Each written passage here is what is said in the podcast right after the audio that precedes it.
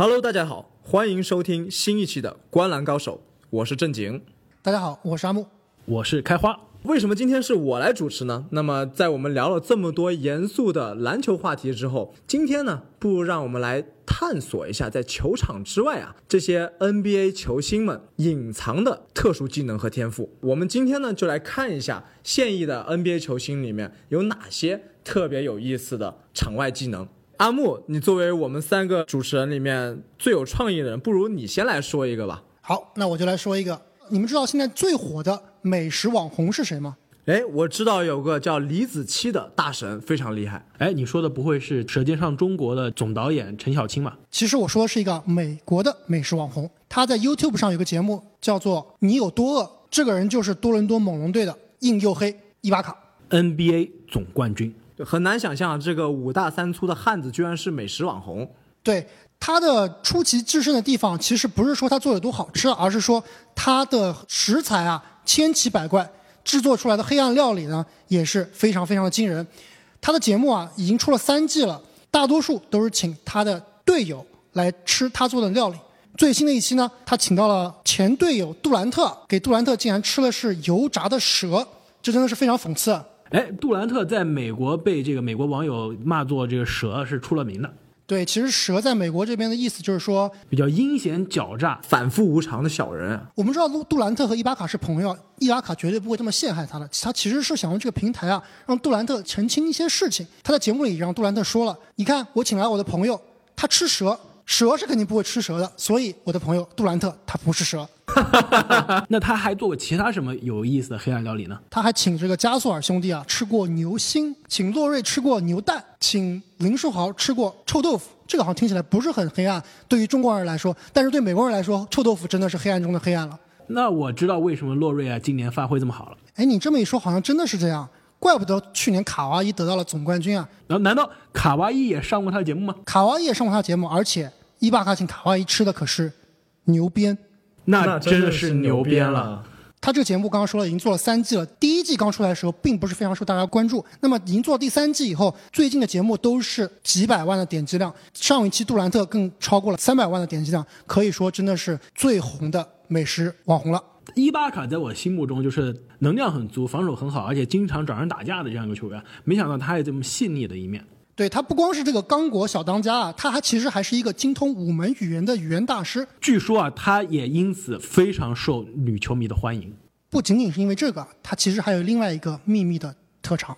刚刚说完了特长跟我很相似的伊巴卡，那么下面呢，我们要来说一个电竞高手。这个我知道是谁。哎，我也知道是谁。你说的难道是神奇宝贝大神约基奇吗？不对不对，我觉得他说的是啊传说中休赛期从来不练球，专门在游艇上打堡垒之夜的东契奇。虽然这两个欧洲白胖子爱好非常相似啊，但我们今天要讲的是另外一个白人球员，那就是大家非常熟悉的人生赢家海沃德。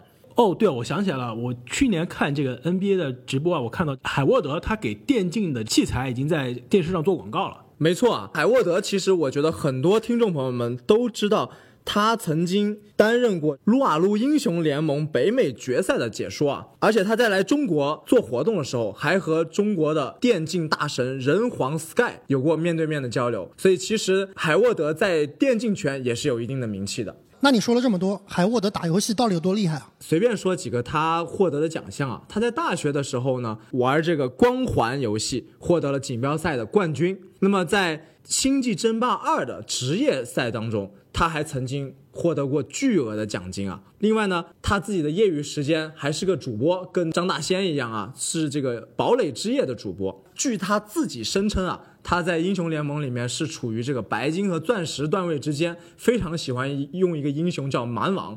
这个其实跟他的球场风格也有一点像，非常的稳健，非常的刚。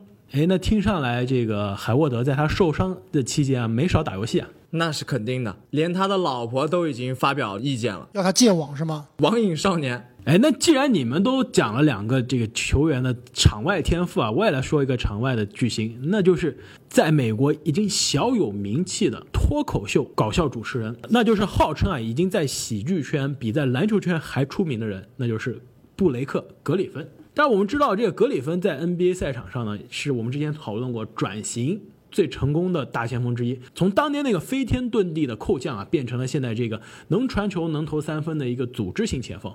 但他在场外的转型啊，也是真的是非常让人意外。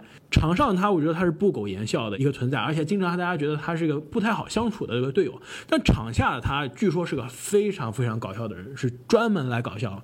从很多年前就有一个从小的梦想，那不是成为 NBA 的扣篮王，也不是成成为 NBA 的总冠军啊，那就是成为一个人见人爱的脱口秀的搞笑主持人。这么多年一直在苦心经营他场外的这个脱口秀的事业。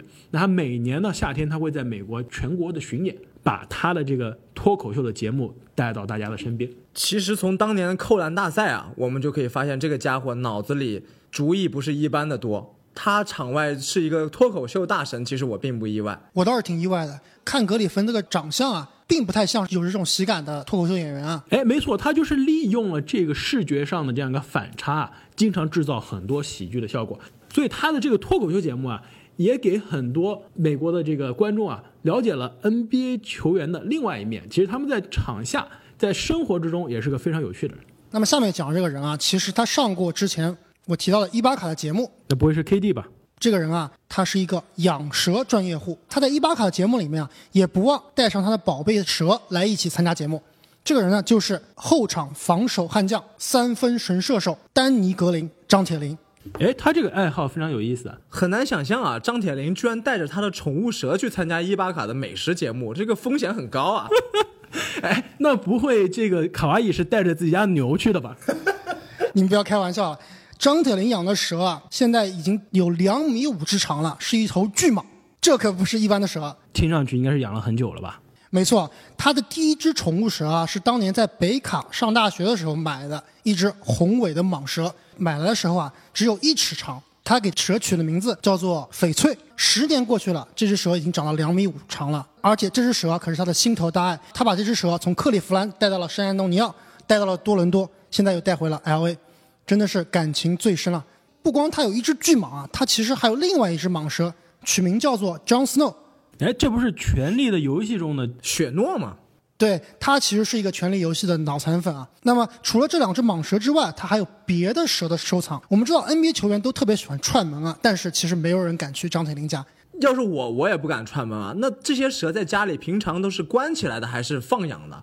其实大部分时间啊，它是放在笼子里的。但是我看了很多的网上的一些节目啊，有媒体去采访他的时候，他都是把两只蛇放在外边的，而且拿到手上把玩，其实看起来确实挺吓人的。说完这个可怕的大蟒蛇啊，不如我们再来聊一个比较阳光的天赋，那就是我们知道库里呢，他其实也是一个高尔夫大神，但是到底有多厉害，你们知不知道？我知道他基本上是算半专业的水平了。而且我之前听 NBA 里面爱好打高尔夫球的球员说啊，库里的水平在 NBA 里面是独一档的。没错。库里呢，他其实曾经多次的参加这个世纪名人赛啊，一三年的时候就拿到了这项赛事的第四名。在一七一八年赛季呢，他第一次参加精英赛，也就是职业的赛场，是通过赞助商的外卡参加的。但是他第一次比赛就打出了非常不错的成绩，在第一轮的比赛中呢，他打出了七十四杆，只比标准杆多四杆的这样一一个成绩。虽然说在所有的参赛人员里面，这个成绩很一般，但是你要想想。这可都是一些高尔夫的职业大神，库里能在这个比赛里面打出这样的成绩，其实确实就像阿木所说的，几乎是达到了职业水平。其实 NBA 球员里面很多都是在别的体育方面有自己的特长的，比如说纳什很会踢足球，比如说詹姆斯啊，包括以前的艾弗森啊，都是橄榄球的这个高手。那么高尔夫这项运动啊，其实跟之前我们提到的靠身体素质的这些运动啊，并不一样。高尔夫这项运动其实并不靠身体素质的。那么你说库里这个高尔夫的水平达到了准职业的水平，下面我说的这个球员啊，他的技能他就是职业的水平。这个人就是喜欢唱跳和 rap 的利拉德。我们知道 NBA 里面有很多喜欢说唱的球员，包括之前的奥尼尔啊、科比啊、香波特啊、球哥啊，好像现在拜格利也喜欢。对，拜格利之前跟利拉德还有一段 beef，他们唱的其实都不错。但是呢，如果你听了利拉德的歌啊，真的不是一个级别的。其实利拉德啊，从中学开始。就自己写歌了，目前已经出了三张专辑。他呀不光是受到了篮球界的认可啊，在嘻哈界其实也有自己的一席之地。那看来他是一个被投三分耽误的说唱歌手啊。没错，他之前已经和这个说唱界的一线明星啊，包括 Lil Wayne 这个李伟、Two Chains 这种大牌合作过，单曲啊也经常上公告牌和 iTunes 的嘻哈榜。那看来他的这个说唱啊，已经不像之前其他很多 NBA 球员说对并不是玩票是玩票，或者说用来 diss 自己以前的这个宿敌或者自己以前的队友啊。那利拉德他应该是走的是主流路线，是吧？对，而且他走的是很阳光的路线。如果你们听听他的歌啊，他其实歌词里面基本上是不说脏话的，哎，那难道是说唱界的五月天？说唱界的一股清流。今年夏天啊，很多球员都来亚洲给自己的体育品牌做宣传。那么别的球员，就是打打球啊，做做游戏啊。利拉德可不一样，活脱脱的把自己这个阿迪达斯的篮球活动啊，做成了自己的歌迷会。那么下面我要说的这个人，在他的领域那是当之无愧的王者，那就是火箭队的 P.J. 塔克，球鞋之王。塔克收藏球鞋的故事，我们已经是听了很多遍了。他的这个收藏真的是世界级的。没错啊，很多听众朋友们呢，可能都知道塔克喜欢并且有很多球鞋的收藏。其实最为人津津乐道的有五个小故事。第一个故事啊，就是当时他把耐克的椰子二代这双超过一万美金的球鞋穿上了球场。第二个呢，就是当年他穿了一双乔丹马里昂 PE 版球鞋，连乔丹本人都去问他这双球鞋是在哪里买的，可以见到他的收藏是有多么的可怕了。难道这双鞋是在淘宝买的吗？有可能是在秀水街买的。那么第三个小故事呢，就是美国有一个节目叫做《明星逛鞋店》，那么这些明星呢，作为节目效果会意思意思买一两双球鞋。塔克呢是个老实人，他非常的实在，他去了之后呢，买了好像有二十双鞋，花了大概一万七千美金。我还以为你说的是他到鞋店以后发现这些鞋我都已经有了，说对不起，在座的都是垃圾。那么第四个故事呢，就是塔克啊，他为了穿各种各样的球鞋，当有很多球鞋品牌找他想签约的时候，他全部都拒拒绝了。如果签了，就不能自由自在的穿球鞋了。那么最后一个故事呢，就是 NBA 啊，其实给塔克有评过一个半官方的 Sneaker Champ 这样一个称号，也就是我们所说的鞋王。但是塔克得到这个称号之后呢，并没有多在意。他说，只要能自由自在的穿鞋子，那就好了。那其实他对鞋子真的是真爱啊。哎，那你说完了一个炒鞋的人啊，那我们必须要聊一聊一个炒币的人了。都说币圈一天啊，人间一年。NBA 啊，其实有个隐藏的比特币大佬。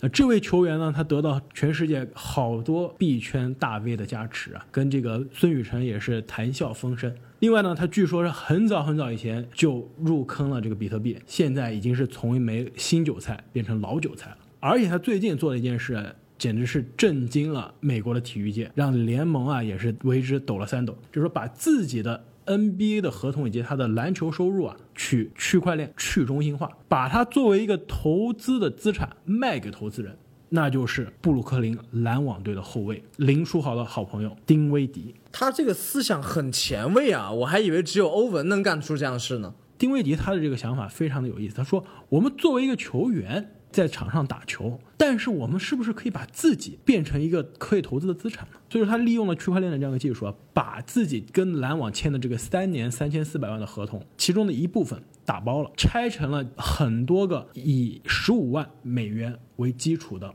代币，向美国的合格投资人进行开放。就是说，你合格投资人，你买了我这个代币之后呢，你相当于丁威迪给他签了这样一个债券，丁威迪每年会给这个投资人的本金付一定比例的，应该是百分之二左右的这样一个利息。合同的第三年，丁威迪他会把自己的当年的税后的所有的跟篮球相关的收入，包括篮网给他的这个三年三千四百万中的最后一年的球员选项，去跟这些他的投资人去分红，基本上是丁威迪拿六，投资人拿四。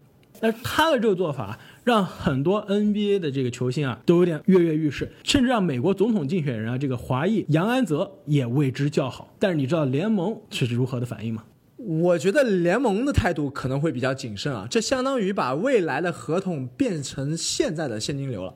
哎，你说的一点都没错。其实联盟呢，它引用了球员的谈判的条款，里面说了，不允许球员把自己的来自球队合同的收入转移给第三方，它就是防止球员我把我球队给我的这个现金流转移给第三方，那我转移了第三方对此不满意，去控告球队，那给球队造成不必要的麻烦，限制的其实就是丁威迪现在这样的一个事情的发生，所以联盟找了丁威迪喝茶。两边争执不下，甚至啊有传言说联盟考虑过有可能要给丁威迪禁赛。所以说现在这个丁丁威迪他是把他的这个网站已经上线了，据说他这个代币啊也正在卖。而且他希望现在网罗更多的 NBA 的球星去入驻他的网站，而且他这个网站以后还说，据说也会向美国的其他职业联盟全部的打开。可以说啊，丁威迪他从一个新韭菜变成了老韭菜，现在变成了割韭菜的人镰刀了。呃，说了这么多各种各样的隐藏天赋，那最后呢，不如我们再来聊几个 NBA 球员里我们的同行吧。其实过去这些年啊，美国的这个体育的 podcast 啊，实在非常的火，而且很多的 NBA 的球员啊，也已经开始下水做自己的节目了。其实很多的是退役的球员，比如说阿里纳斯，比如说钱尼弗莱和理查德杰弗森。没错，钱尼弗莱和这个理查德杰弗森的这个 podcast 播客啊，可以说是 NBA 球员啊下水做节目的鼻祖了。但是呢，现在其实很多现役的球员在打球的业余时间还在坚持做 NBA 播客的节目，比如说啊，波特兰开拓者队的后场双枪之一，CJ 麦克勒姆，CJ 的这个篮球播客啊，它名字叫做 Pull Up。急停跳投，那他呢？其实现在已经做了将近快九十期了，可以说是非常的兢兢业业。去年他在节目中啊采访了杜兰特，还跟杜兰特在节目中吵了起来。吵了起来，也把这个战火蔓延到了推特上。其实我知道 CJ 在里海大学里面学的就是新闻专业的，他这个其实也算是他大学的本行了。其实，在现役球员里面，还有另外一个球员，他的播客也做得非常非常的好，就是 JJ 雷迪克。那鹈鹕队的得分后卫啊，J.J. 雷迪克不仅三分球投得好，而且他的 podcast 也是做的蒸蒸日上。虽然他的这节目的期数啊没有 CJ 那么多，最近好像比较少了，更新比较慢。对他的节目呢，现在做了差不多三十五期，但是呢，七期的这个质量啊都非常好。他之前呢采访过足球天王亨利自己的队友吉米巴特勒，甚至啊他还采访过高盛的现在的 CEO 纽约最炫酷的 DJ 所罗门。节目啊签约的这个媒体公司啊，就是大家大名鼎鼎的美国的这个体育联盟 The Ringer。就是比尔·西蒙斯旗下的媒体公司啊，雷迪克呢，因为他的节目啊非常受欢迎，还得到了 The Ringer 的这个年度最佳员工的奖项。你提到 The Ringer，其实他们旗下还有另外一个节目，也是一个现役球员在主播，那就是文斯卡特。对啊，他这个节目啊是之前上个赛季啊跟他的前队友肯特·贝兹莫一起去做，一起去把节目上线的。哪知道不到一年的时间，两个人已经分道扬镳了。贝泽莫啊去了 CJ 的身边，有可能我估计以后 CJ 会经常上 CJ 目的节目。会有这个贝泽莫来出现了。除了我们之前提到的一些球员啊，还有很多球员也在做体育播客，包括鹈鹕队的后卫约什哈特。哎呀，希望有朝一日啊，我们的播客节目也能和这些大神们媲美，那就需要听众朋友们多多支持了。没错，虽然我们的三分球啊投的没有 CJ 以及 JJ 那么准，但是也希望我们的节目可以做到他们那样的高水平。也希望各位听众朋友能在自己的工作和学习之外找到自己的隐藏天赋。那谢谢大家的收听，我们下期再见。再见。再见。